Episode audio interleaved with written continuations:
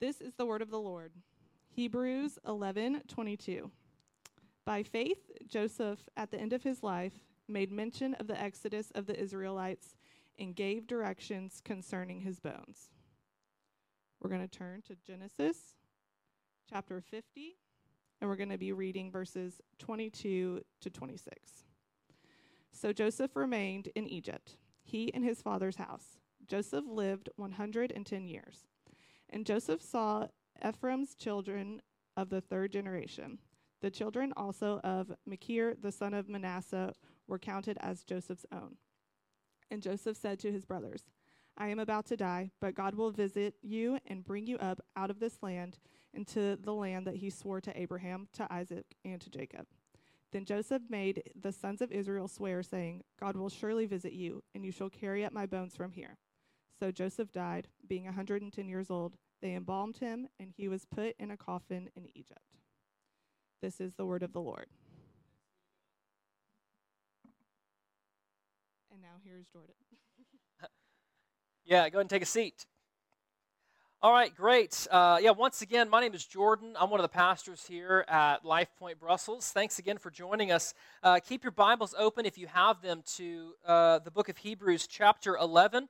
Uh, by the way, I hope you have a physical copy of the Bible. Uh, if you are interested in, in getting one, or you don't have one, or you don't know where to yeah, Ray's got like a million back there in his office, and so he'd love to give you one. We'd love to gift you one or show you where you can buy a, a nice one. So um, I'd love for you to bring your bring your physical Bibles with you to, to church if possible.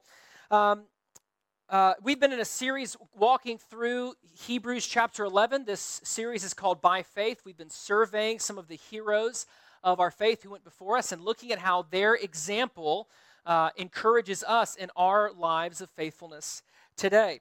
Uh, so today we're going to be talking about Joseph, who Ashley just read some scripture passages about him. And as I was thinking about Joseph, um, I was thinking about how the the end of or, um, uh, Hebrews 11 focuses on Joseph, but it really focuses on the end of his life, on his death. So I started thinking earlier this week about um, how how many people are afraid of death. Um, I have always heard that stat that says that more people are, uh, uh, uh, most people are, are, more afraid of um, speaking in public than they are of dying. And uh, I don't know if that's true or not, but I, so I looked up some of the most common fears that people have. And I looked on the Australian Broadcasting Network, and here's some of the like the top five fears that I saw on that that people have. Let me know if you have any of these fears. Well, actually, don't let me know. Just agree in your head silently. Um, one is the fear of heights fear of heights. Fear of flying is one. A lot of people in that airport, Brussels airport is too crowded for that many people to have a fear of flying. Uh, claustrophobia, fear of enclosed spaces, uh, fear of insects, fear of snakes. I started thinking about all these fears that people have, and I really thought, well, I'm not sure people are afraid of heights as much as they're afraid of falling from a great height. That's what's scary when you're up high. Or I'm not sure it's that necessarily it's that a snake freaks you out. It's that the snake could bite me, hurt me, or kill me. So I was thinking how really underneath so many of our greatest and most common fears is really the fear of death. That I think many people, maybe even everyone, really has this innate fear of dying, especially since all of us know that we will one day die. Whether it's a long fall, a snake bite, or whatever else, something someday will finally get us. Death is the great fear underlying so many other fears. But ask yourself this question What would it take to face death, which all of us will? What would it take to face death without fear, without being afraid? There's something about Christians that can give us that. I actually saw on Twitter this week like a survey that said that uh, uh, deeply religious people have the least fear of death of all groups. So, what is it about our faith, about the faith we've been talking about in this series, that could give us confidence as we inevitably face the end of our lives? Well, today I want to answer this question by looking at the life of Joseph. Joseph, his story shows us that the way that we get death without fear is by living a faithful life. The way that we can end our lives full of faith is by living our lives full of faith. A faithful life is the pathway to a faithful death. The faith that God calls us to, and this is a, a bizarre statement because we don't normally talk about these things. But the faith that God calls us to shouldn't just change the way that we live, it should also change the way that we die. So, the author of Hebrews takes Joseph, highlights him as, a, as an example of faith, and it, he focuses on the end of Joseph's life. And he has these bizarre statements when he's talking about Joseph's life, too. He mentions the exodus of the Israelites, which happened hundreds of years later. He mentions it. He gives directions concerning his bones. What does that even mean? Maybe maybe if, if you're like me, when I, when I had kids, we went and we met with an attorney, and he, he helped us sort out our will. I have a lot of information in my will for my kids, but I don't, I don't have any directions concerning what they're to do with my bones after I die. I hope they bury my bones somewhere and then go visit them and lay flowers, but other than that, I don't care. These mysterious statements. But to understand the end of Joseph's life, to understand these statements that the author of Hebrews is referencing about Joseph at the end of his life, what we really need to understand first is the beginning of his life the life he lived that led up to his death. So, this morning, I'm going to break down Joseph's story into two parts. We're going to see first, what does it look like to live a faithful life? And then we're going to see what does it look like to die a faithful death? Because our big idea is that living a faithful life is the pathway to dying a faithful death. So, what do those two things look like? And I think Joseph can show us well. So, let's look first at what it means to live a faithful life. So if you grew up in church, you may know Joseph's story, but if not, let's just uh, you know recap. And maybe maybe it's been a while since you uh, uh, read the first few. Well, actually, you guys went through Genesis last year, so if you went through Genesis, you should know a lot about Joseph's story. But Joseph was the son of Jacob, who was the son of Isaac, who was the son of Abraham, who we talked about last week. So Joseph is Abraham's great grandson, and Joseph is one of the uh, greatest heroes of the Old Testament. So much of the book of Genesis is devoted just to telling Joseph's story. And so, what we can see with Joseph, you know, Abraham, he had faith. We talked about the faith of Abraham. Abraham passed down his faith to Isaac. Isaac then passed down his faith to Jacob. And then Jacob passed down his faith to Joseph. This is a great reminder for us, moms and dads. This is how faith tends to be passed down parents passing it down to their children. Another great reason for you to come to the Family Discipleship Conference in a couple weeks. So they pass down the faith. However, if you read Genesis, I know we're kind of highlighting the good parts of these people, but all of these men that I'm talking about also majorly messed a lot of things up and they were deeply flawed. One of Jacob's flaws, Joseph's father, was that Jacob loved Joseph more than any of his other sons. He had lots of sons, but he loved Joseph the most. I was reading through uh, uh, the, the, um, the story of Joseph on the metro this morning, and I was again struck by that phrase at the very beginning of, of Joseph's story. Jacob loved Joseph more than any of his other sons because he was the son of his old age. Now, um, although yeah although he's the second youngest he's the favorite so you know one thing i do like to do just uh, just so you kind of i know you guys are getting used to me um, and kind of my style as, I, as I'm preaching here these past couple weeks. And so, one thing that I typically like to do in Scripture is I like to really show how the things we see in Scripture really deeply apply and connect with our lives. And so, you know, thinking about Joseph being Jacob's favorite son, I just thought real quick if there are any moms and dads in the room, just go ahead and shout out the name of your favorite kid real quick. Yeah. Good one. Yeah, I'm just kidding, of course. You know, it's one thing, you know, if you have more than one child, it's, it's, it's one thing to have more in common with one of your children than the others, especially as your children get older. You may find that you have more in common with one child versus another, uh, but that, that uh, you know, that, that, that isn't sinful. What is sinful is loving one of your children more than the others and just kind of like being upfront about it. And Jacob was upfront about it. As a matter of fact, it says that he loved Joseph more than his brothers, so he made Joseph this beautiful multicolored robe that Joseph could wear. And this is a reminder to everyone that I love Joseph more than you, right? So uh, Jacob's sinful favoring of one son over the others led to, obviously, a deep resentment. In the passage, it says that, that the brothers knew that their dad loved Joseph more, and it says they hated him and they could not speak peacefully to him. They couldn't even say a nice word to him. They couldn't say good morning to you. They couldn't say anything peaceful to their brother. They resented him so much. So eventually, Joseph's brothers decide that they're going to get rid of him. They can't stand him anymore.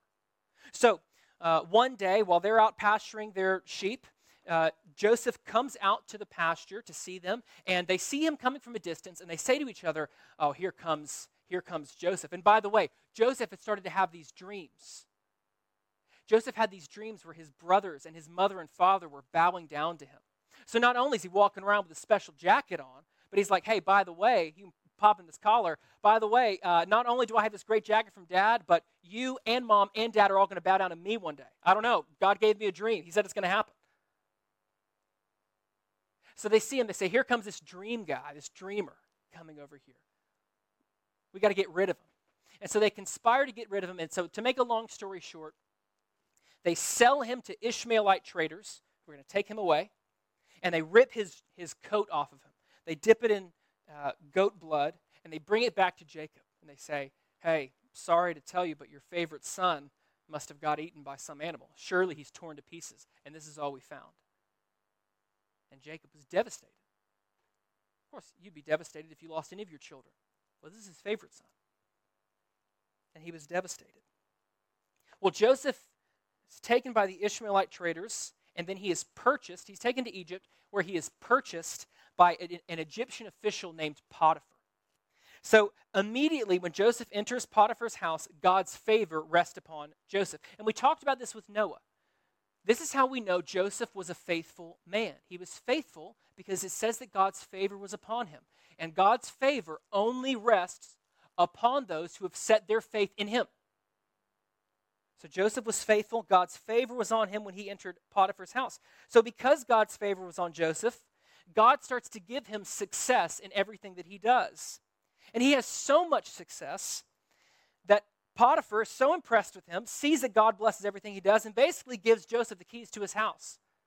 Everything Potiphar has, um, Joseph is entitled to. Joseph has access to everything in Potiphar's house. He's like the number two of the house. There's only one thing that Joseph does not have access to, and that's Potiphar's wife. Joseph was okay with that arrangement, but Potiphar's wife wasn't.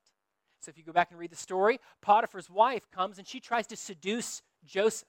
Come and lie with me while all the men are away. Well, Joseph's a man of faith. God's favor rested upon him. He was a man of integrity, and he says, "No way, I'm not going to do that. How could I how could I scorn my master like this? No way, I'm not going to do that." And so he runs out of the house, which by the way, just side note of application, this is a great reminder for all of us when sexual temptation comes, best not to fight it, best just to run away from it right? If maybe Joseph had tried to sit there and talk to her about it and talk through it, the story may have ended a little differently. Joseph did the right thing. When she came on him, he said, No, no, no, I'm out of here. Ran. But she was clutching after him, and she grabbed his, his like tunic, his robe. And so I guess Potiphar's wife wasn't used to being rejected. So when Potiphar comes home, she tells him, Look, your servant Joseph came in here to laugh at me, to mock me, to humiliate me, to try to take me for his own. And I screamed when he came in, and he got scared and he ran away. And here I grabbed his jacket. Potiphar believes his wife has Joseph arrested, and now Joseph is put in prison for something he didn't even do. He acted right, and here he is in prison. But God's favor was upon Joseph even in prison, so much so that the warden of prison puts Joseph in charge of everything. He becomes in charge of all the other prisoners. Even in prison, where he, he had no business being because he hadn't done anything wrong, but even in prison, God's favor rested upon Joseph. Well, after years in a prison cell, Pharaoh, the big wig, the big king of Egypt, Pharaoh starts to have these nightmares. And Joseph had developed a reputation not only of having these dreams that God gave him, but being able to give interpretations of people's dreams. In, in the book of Genesis, God will often give dreams to people as a way to communicate something to them. So Pharaoh starts having these nightmares, and someone tells Pharaoh, hey, this Joseph guy in prison, he's really great at interpreting dreams. You should bring him here and he could probably help you. And because God was with him, Joseph came out and gave Pharaoh a wise interpretation of his dreams.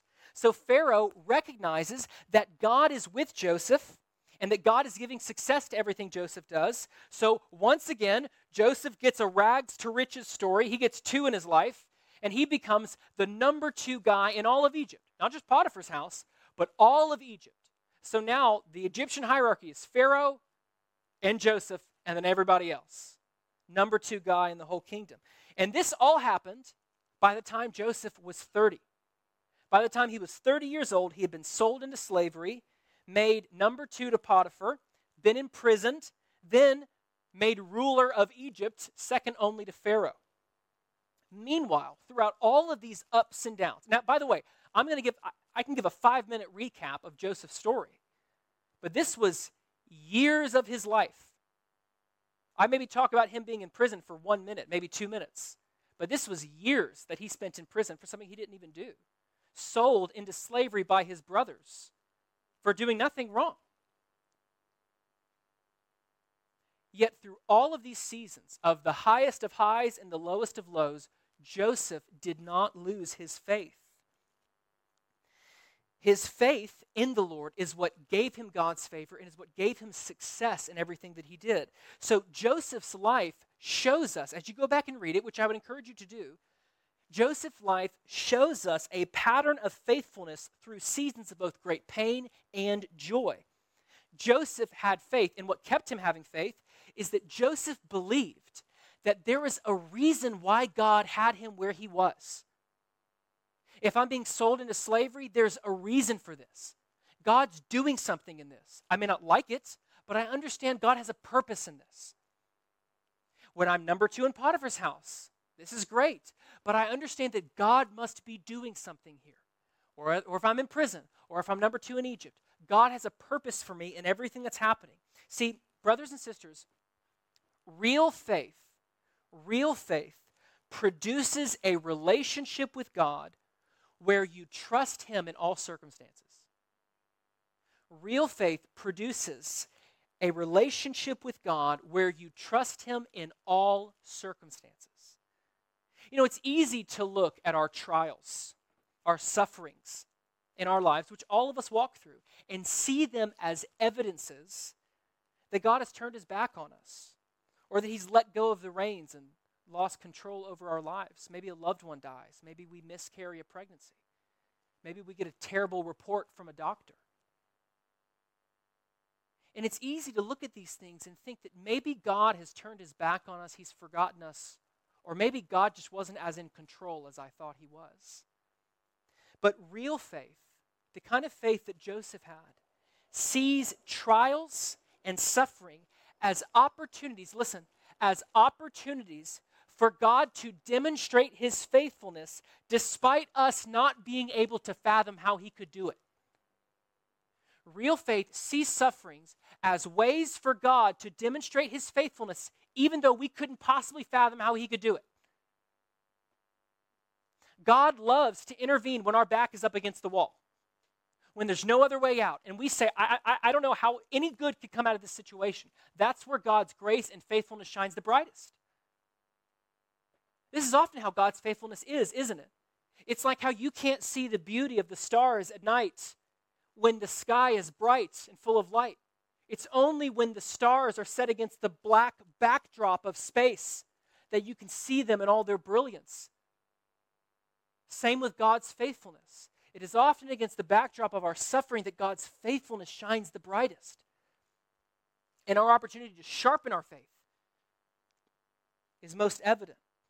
The messes of our lives end up being like paint on God's palette that He uses to create something beautiful. And it's often the times that we feel the most desperate that God will introduce a twist into our story. See, as much as we would like to think that we are in control of our lives, that we are captain of our souls, master of our fate, all these things, as much as we'd like to think that, the reality is we do not know the direction our lives will go. We cannot add a single day to our span of life. We can't do anything to change the future in so many different ways. We don't know how our lives are going to go, but God does. And all we can do is act in faith that God is in control of all circumstances. That is a faithful life. So, back to Joseph. After Joseph was made ruler in Egypt, a famine brought his brothers back to him from where they were living, brought him back to him looking for food. There was a famine in the land. Joseph, because he was a wise ruler, had a lot of wisdom, saw that, that a famine was coming. He stored up a lot of food in Egypt. So Joseph's brothers come back, not knowing he's still alive, by the way. They're coming to Egypt looking for food, and they God brings them back standing before Joseph. They didn't realize this, but they were shocked to see the brother that they sold off now standing before them as the one who stood between them living and starving to death. Can you imagine the horror? The brother you sold off decades ago, now you're looking for food and now you're back, and the guy deciding whether or not you get food or not is that brother you sold into slavery. It's perfect for Joseph. Joseph would get his revenge. He could make them pay for what they did. But instead, Joseph told them something so wise and something only a faithful man could say. Joseph looked at his brothers and he said, What you intended for evil against me, God has used for good. Because had you not sold me into slavery, I wouldn't be in this position I am now. And if I wasn't in this position I am now, we wouldn't have this food to help us survive this famine. We wouldn't have been able to survive. Joseph recognized that even though his brothers committed a great evil against him, even though Potiphar's wife committed a great evil against him, all of those evils God used and intended for good. Brothers and sisters, God does not respond to things.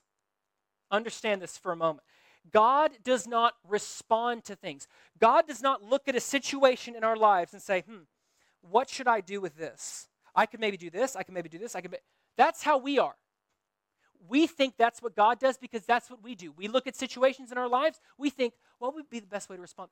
God does not respond to things. If God responded to things, that means it's capable for God to change. That would mean that circumstances could change him. But can God change? No. He is always the same. So it's not only that God used Joseph's story, all the evils, to bring about good, it is that God intended good from the evil. The evil things that happened to Joseph weren't a surprise to God, they didn't introduce a twist into God's story. They were intended by God to bring about good.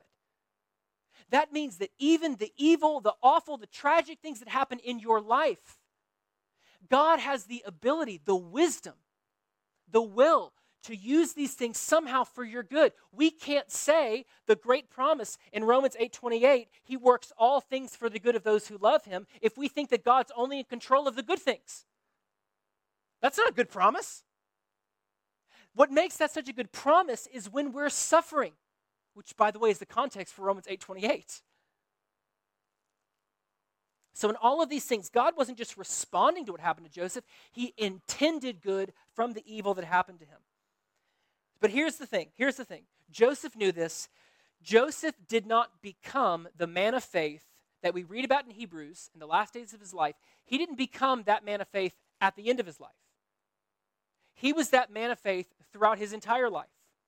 The faith needed to face death without fear is a faith that is cultivated through a lifetime of faithfulness.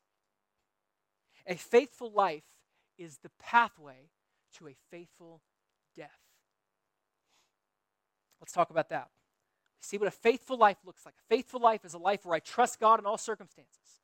Now, how can I die a faithful death? How should faith change the way that we end our lives?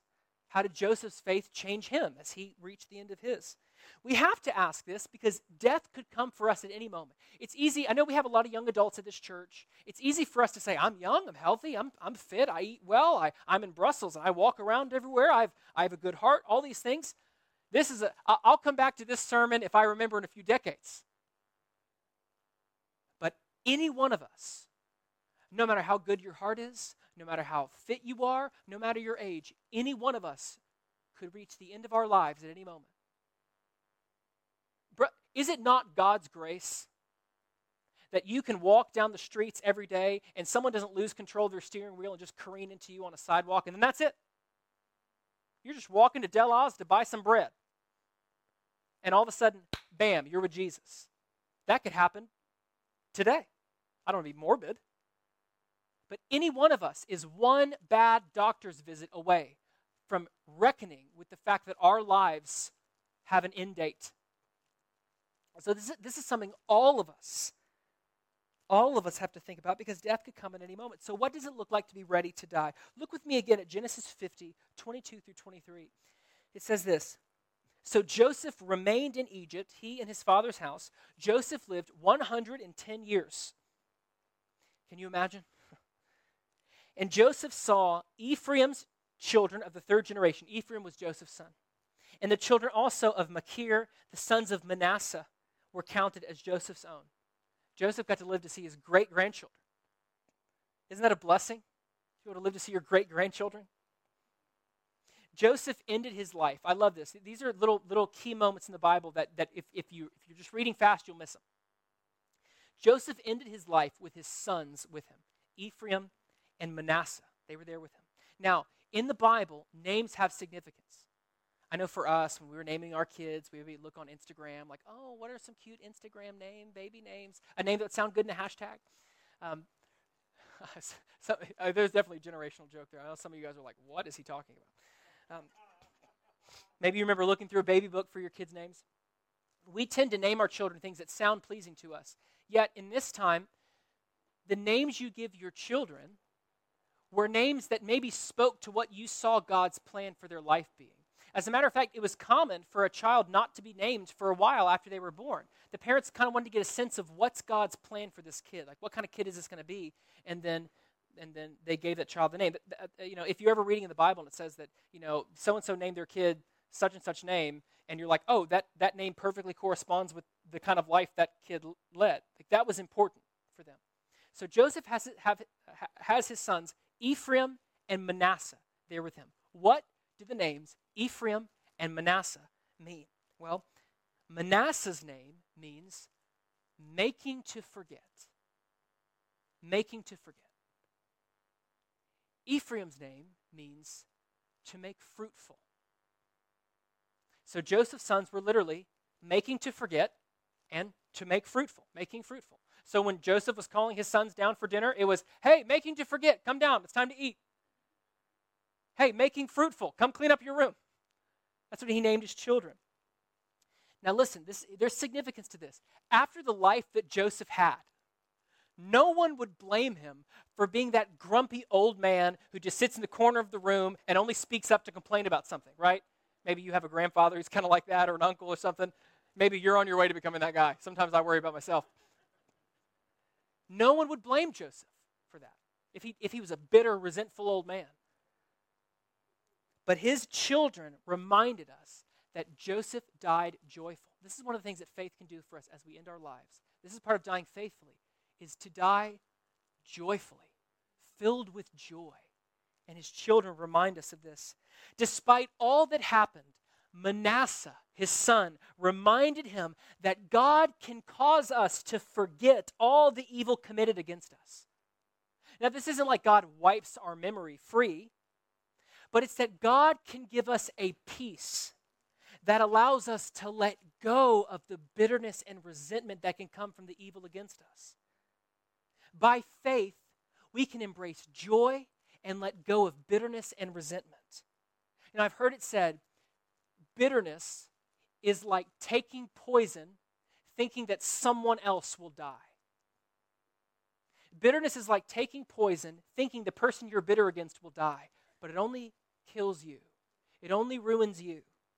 But faith frees us to see the purposes of God even in the wrongs committed against us.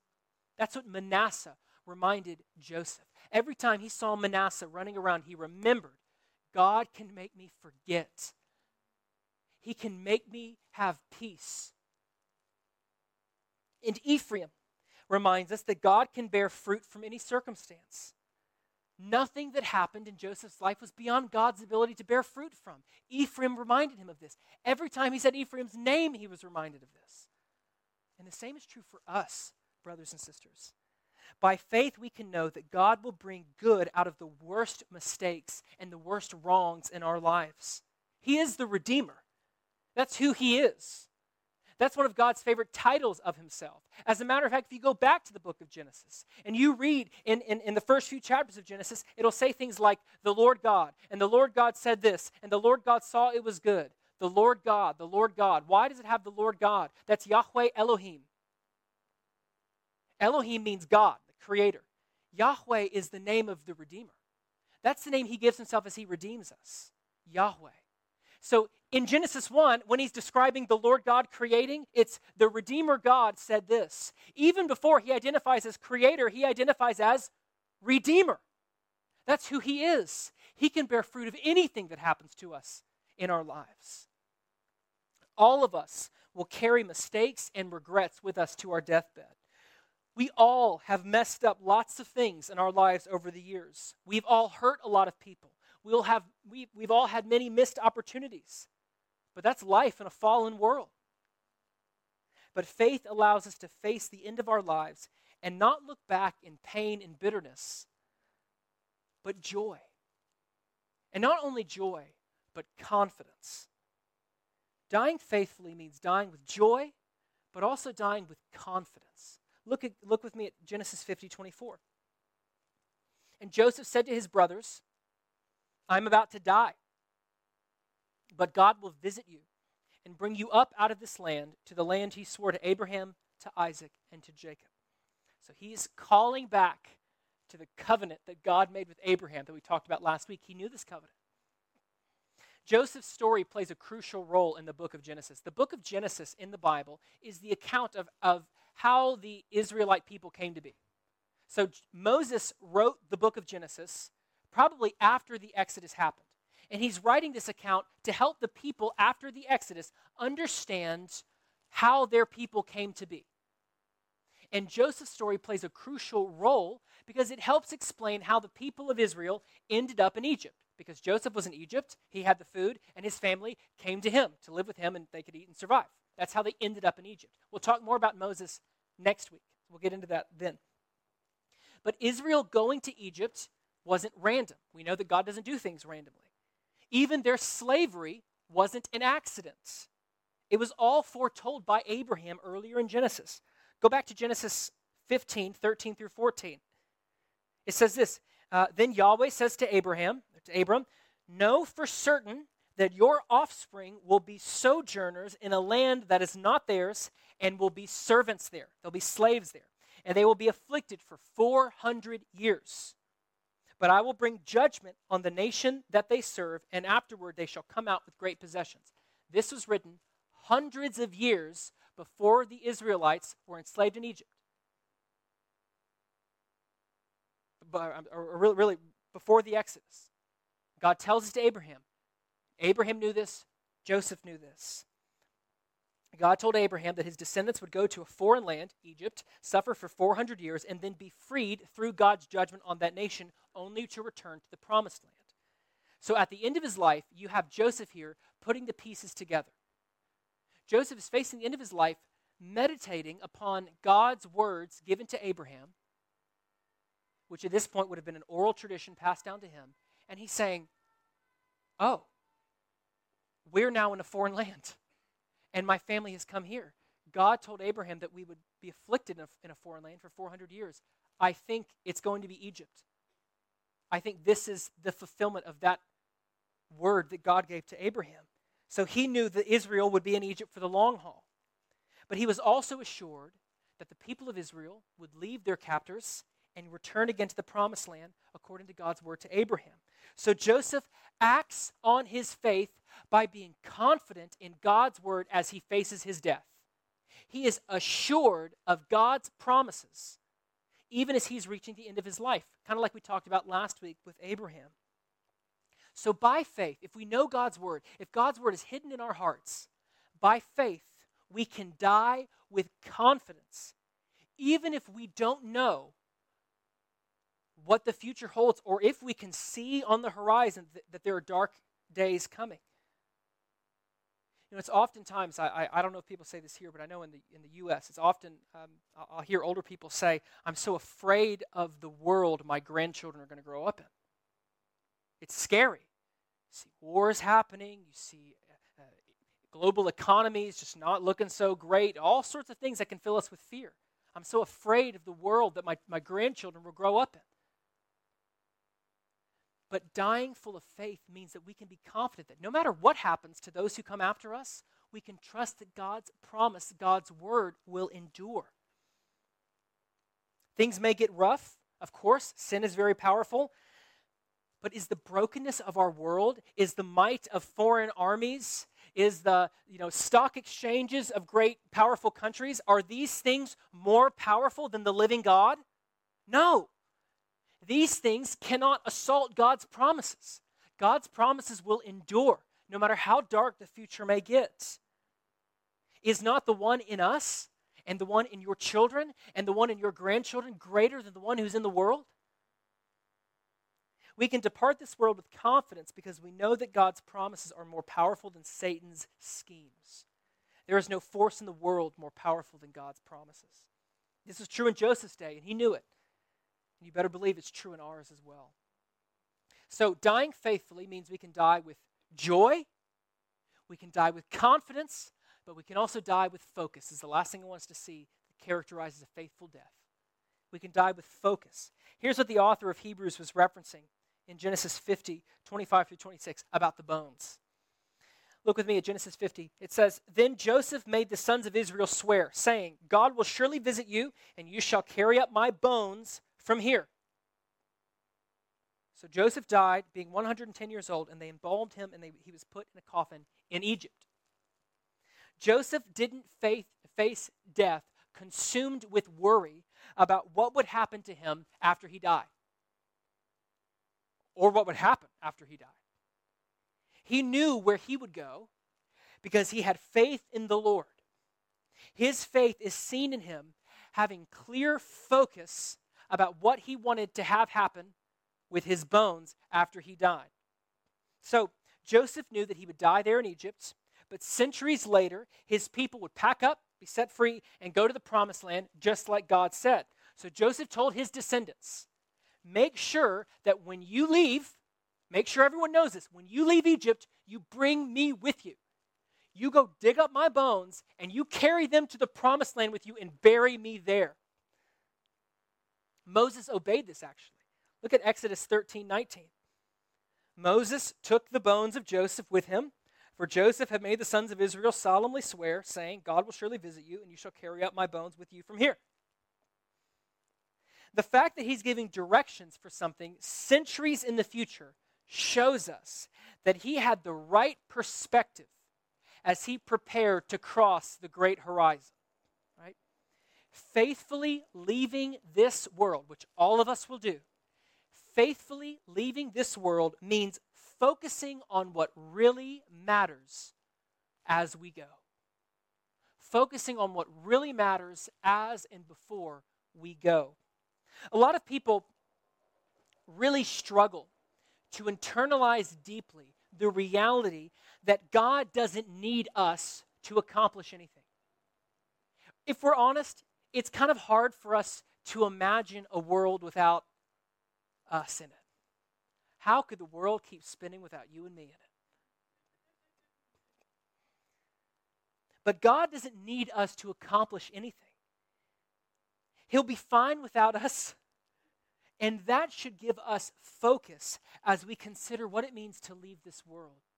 See, brothers and sisters, our departing words to our loved ones as we prepare to leave this world shouldn't be, please pray for my soul.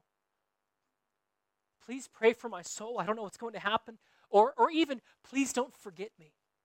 Don't forget me. Our final words should be, I've carried the baton of faithfulness for all these decades. Now I'm laying it down. I'm handing it to you. I can't run any further. I'm about to go be with the Lord. Here, you take the baton, and now you keep running.